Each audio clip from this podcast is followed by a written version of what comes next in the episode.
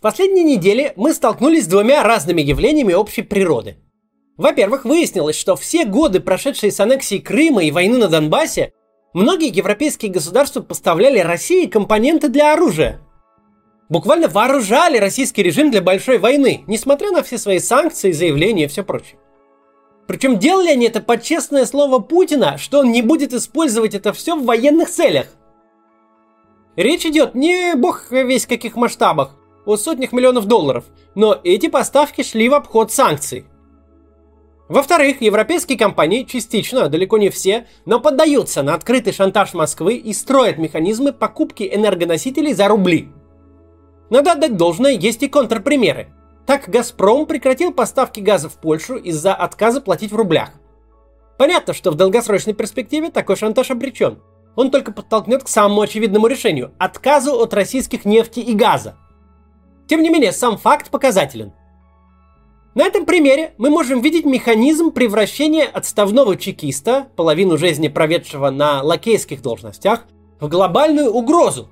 Механизм этот в отсутствии сопротивления. Кстати, в этом видео есть субтитры на английском и немецком. Если вы с ними его смотрите, распространите, пожалуйста, в англоязычных и германоговорящих аудиториях.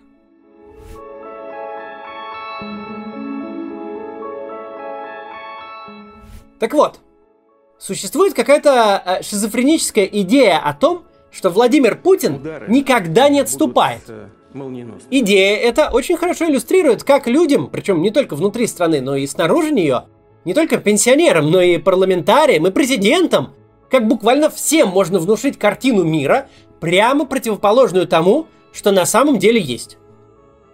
Не только Владимир Путин в личном качестве, но и вся система в его логике выстроенная отступает всякий раз, едва встречает хоть какое-то внятное и организованное сопротивление. Посмотрим на несколько примеров. Идея монетизации льгот, то есть замены оставшихся еще с советских времен натуральных благ на денежные выплаты в 2005 году, на самом деле абсолютным большинством российских льготников была встречена позитивно. Потому что за пределами а, полутора десятков крупнейших городов большая часть положенных льгот существовало только номинально. Ну, типа, да, пенсионер имеет право на бесплатный проезд в муниципальном транспорте, но транспорт этот муниципальный догнивает на автобазах. А городскими перевозками занимаются частные маршрутки, где никакие льготы не действуют.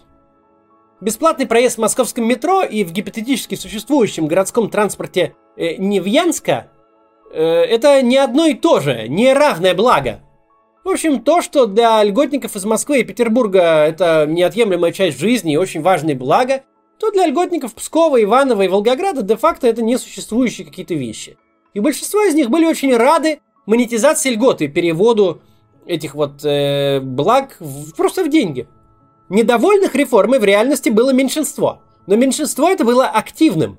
Это меньшинство протестовало, причем не одиночными пикетами. Протест доходил до перекрытия дорог.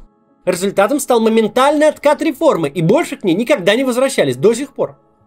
Подобных случаев было за 22 года немало. Из последнего – откат законопроекта о коронавирусных ограничениях. Обратите внимание, откат не столько перед реальными протестами, которые не то чтобы были очень масштабными, но перед угрозой таких организованных протестов. Можно еще вспомнить протесты в Шиесе или протесты в Башкирии с шиханами. Такого на самом деле было много – за все время своей власти Владимир Путин достигает огромных успехов там, где не встречает сопротивления. Весь феномен Владимира Путина как глобальной угрозы создан не тем, что он имел потенциал такой угрозой стать, а тем, что его правление пришлось на исторический период, когда сопротивления не было ни внутри, ни снаружи. Изнутри все понятно. Те, кто были взрослыми в начале нулевых, это насквозь советские люди – Люди, выросшие, сформированные в абсолютной нищете. Нищете, которую современный молодой человек не может себе вообразить. Ну просто представьте себе, что своего ребенка вы вытащите из теплой квартиры и пойдете с ним зимой в мороз в очередь за яйцами.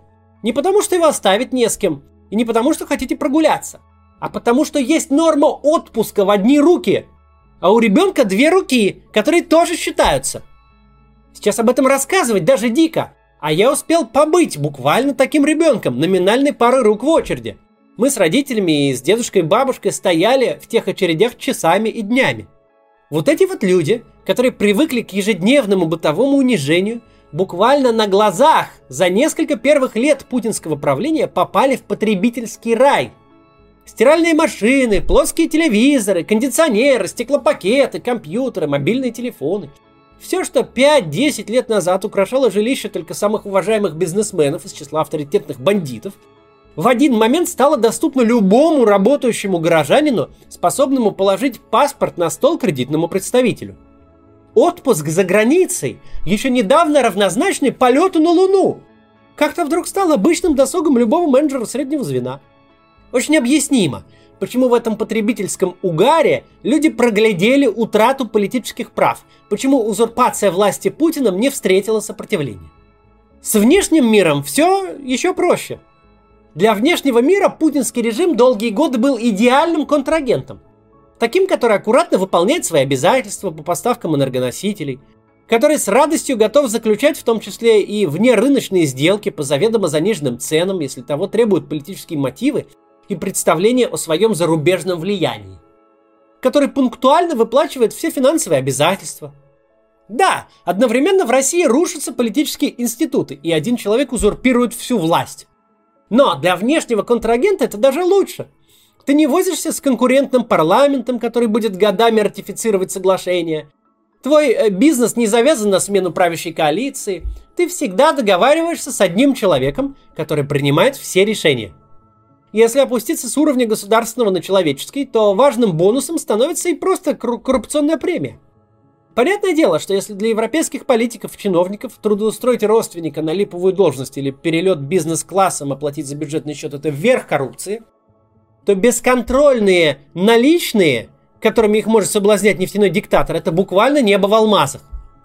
То, что для путинского массажиста просто ремонт в ванной комнате, для европейского министра заработок за всю жизнь. Не встречая сопротивления, Владимир Путин собрал в своих руках нереальный объем власти, который позволил ему развязать войну в Европе. Не встречая сопротивления в западном мире, Владимир Путин за эти годы э, действительно сделал европейские экономики в значительной степени зависимыми от российских энергоносителей, а европейских политиков зависимыми от своего режима и от себя лично. Степень этой зависимости не нужно преувеличивать. Оценки говорят, что полный отказ Германии от российского газа и нефти будет ей стоить от 1 до 3% ВВП в этом году. Причем только в этом – После энергетическая система перестроится, и эффект пропадет. Но в этом заключается слабость демократических режимов. Им очень сложно принимать решения, которые делают их граждан, то есть избирателей, и их компаний, то есть лоббистов и политических спонсоров, беднее. Даже совсем немного беднее. Даже на фоне войны. И даже на короткий срок. Владимир Путин смог развязать войну, которая будет стоить России не менее 10% ВВП, не менее которая десятки процентов граждан сделает нищими, разрушит логистические цепочки, остановит производство и денежные потоки.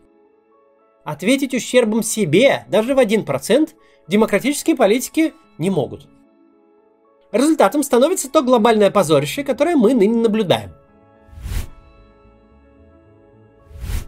Европейские страны за последние годы поставили России оружие на 350 миллионов евро – причем это происходило уже после аннексии Крыма. Уже тогда, когда действовало эмбарго. Но его умышленно обходили, чтобы продавать в Москве бомбы, снаряды, ракеты и другое вооружение. Почти 80% всех поставок пришлось на Францию и Германию. Также в этой схеме засветилась Италия, Болгария, Чехия, Великобритания и еще несколько государств. Об этом еще в марте независимо друг от друга сообщили издания Disclose и Investigate Europe – а в апреле подтвердила комиссия Евросоюза, решение которой пересказала газета The Telegraph. В формулировках эмбарго на поставки вооружения оказалось множество дыр, чем и воспользовались европейские компании. Например, под исключение попадали поставки по договорам, заключенным до 1 августа 2014 года или по дополнительным соглашениям, подписанным для исполнения этих ранее заключенных договоров. Эту, прям скажем, совершенно очевидную лазейку прикрыли только несколько недель назад в рамках пятого пакета санкций. Ну, то есть, представляете себе, был договор до 2014 и можно делать к нему приложение и покупать себе мины, бомбы, что угодно. Как утверждают авторы расследования, анализ видеоматериалов из зоны военных действий показывает, что часть западного оборудования используется российскими вооруженными силами в этой войне. То есть речь не о каких-то абстрактных технологиях, а о вполне конкретном железе, которое сейчас ездит, летает и убивает украинцев. Давайте посмотрим прямо на несколько конкретных примеров. Франция напродавала путинскому режиму оружие за 6 лет после аннексии Крыма на 150 миллионов евро. В 2015-м французское правительство дало разрешение на экспорт вооружений, относящегося к категориям бомбы, ракеты, торпеды, взрывчатые вещества. Также были проданы тепловизоры более чем для тысячи российских танков и навигационные системы для истребителей и вертолетов. Пик поставок пришелся на 2015 год. Два основных продавца с французской стороны – компании с государственным капиталом. Сейчас все это оборудование активно используется. Есть множество кадров, подбитых и трофейных российских танков Т-72, на которых стоят французские тепловизоры. В 2014 году власти Франции также выдавали разрешение на отправку в Россию химических агентов, биологических агентов, радиоактивных материалов, сопутствующего оборудования, компонентов и материалов. Представители французского министерства обороны на запрос расследователей ответили, что все это были поставки в рамках ранее заключенных договоров. Ну, а, ну и они постепенно с годами прекратились. Производственная линия просто работала, и ну, тепловизоры некуда было девать, их и поставили в Россию. Ну, чё ж там, как же быть. С Германией получилось еще интересней. Объем поставок вооружения из этой страны 120 миллионов евро. В них входили э, в том числе винтовки и специальные бронированные автомобили. Но вся техника была помечена как оборудование двойного назначения. Когда разразился скандал, в Берлине заявили, что продавали оружие под личные гарантии, ну то есть под гарантии Кремля, и типа говорил им Путин, что оружие будет предназначено только для гражданского использования, а не для военного. Это объяснение настолько же нелепо, насколько и цинично. Во-первых, как можно верить Путину в таких вопросах? После аннексии Крыма это выглядит как заявка на попадание в книгу рекордов Гиннесса в раздел «Наивность». Во-вторых, какое вообще может быть гражданское использование у винтовок и бронированных автомобилей? Это ж не беспилотник, который можно использовать и для сельхозработ, а можно и для корректировки артиллерийского огня. Это оружие, которое создано, чтобы из него стрелять по кому-то. Что говорит нам формулировка гражданское использование? Видимо, немецкое руководство надеялось, что стрелять будут по россиянам. А получилось, что стреляют по украинцам. Неувязочка. Если бы знали, что так выйдет, комментируют сейчас в Берлине, то, конечно, не стали бы продавать, выдавать лицензии и продавать оружие. Третье место в нашем хит-параде занимает Италия с объемом продаж 22 миллиона евро. Самый большой контракт касался автомобилей Ивеко, которые в российской армии стоят на вооружении под названием «Рысь». Они собираются на трех заводах Ивека в России, но почти полностью состоят из итальянских деталей. «Рысь» используется на фронте, чему есть свидетельство. Кроме того, Италия вплоть до прошлого года поставляла полуавтоматические винтовки, пистолеты и боеприпасы к ним, в том числе частным фирмам. Чехия экспортировала авиационную технику и беспилотные летательные аппараты, Австрия автоматическое оружие, Болгария помогала вооружать э, российский военно-морской флот. Оружейный скандал выглядит особенно объемно на фоне долгой раскачки европейцев с поставками военной техники в Украину. Сначала, видимо, ожидая, что украинцы быстро проиграют, они вообще этого делать не хотели. Затем постепенно начали что-то поставлять, но на уровне 5000 касок и старой советской техники, которая 30 лет пылилась на складах. И только сейчас, спустя два месяца с начала войны, постепенно созревают до поставок тяжелого вооружения. Это политическая механика для оружия, но и с остальным она работает точно так же.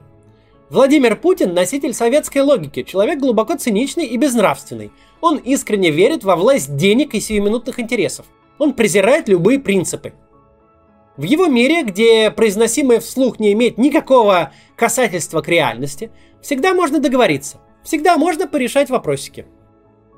Европейские политики исходят из иной логики. Они действительно работают на своих избирателей и на свой бизнес. Просто потому, что в противном случае потеряют свое место. Но в случае, когда твой контрагент путинского типа диктатор, логики эти совпадают. Владимир Путин просто всякий раз не встречал сопротивления и получал то, что хотел. Внешний мир готовый на любые компромиссы.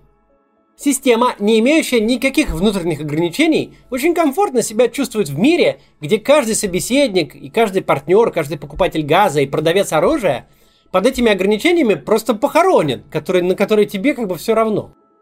Ты можешь себе позволить одним решением разорить миллионы, убить целые отрасли, а для западных политиков это избиратели. Для них это рабочие места, налоги. Они так не могут. Нынешнее трагическое время, конечно, войдет в историю. Но не так, как Вторая мировая война, когда целая нация была инфицирована смертоубийственной идеей под предводительством харизматичного лидера. Оно войдет в историю как время, когда образованное и развитое российское общество внутри страны и виднейшие политики снаружи э, исключительно пренебрежением этикой, исключительно соглашательством и компромиссами сделали почти невозможное. Превратили в нового фюрера самого невзрачного чиновника. Так. До завтра.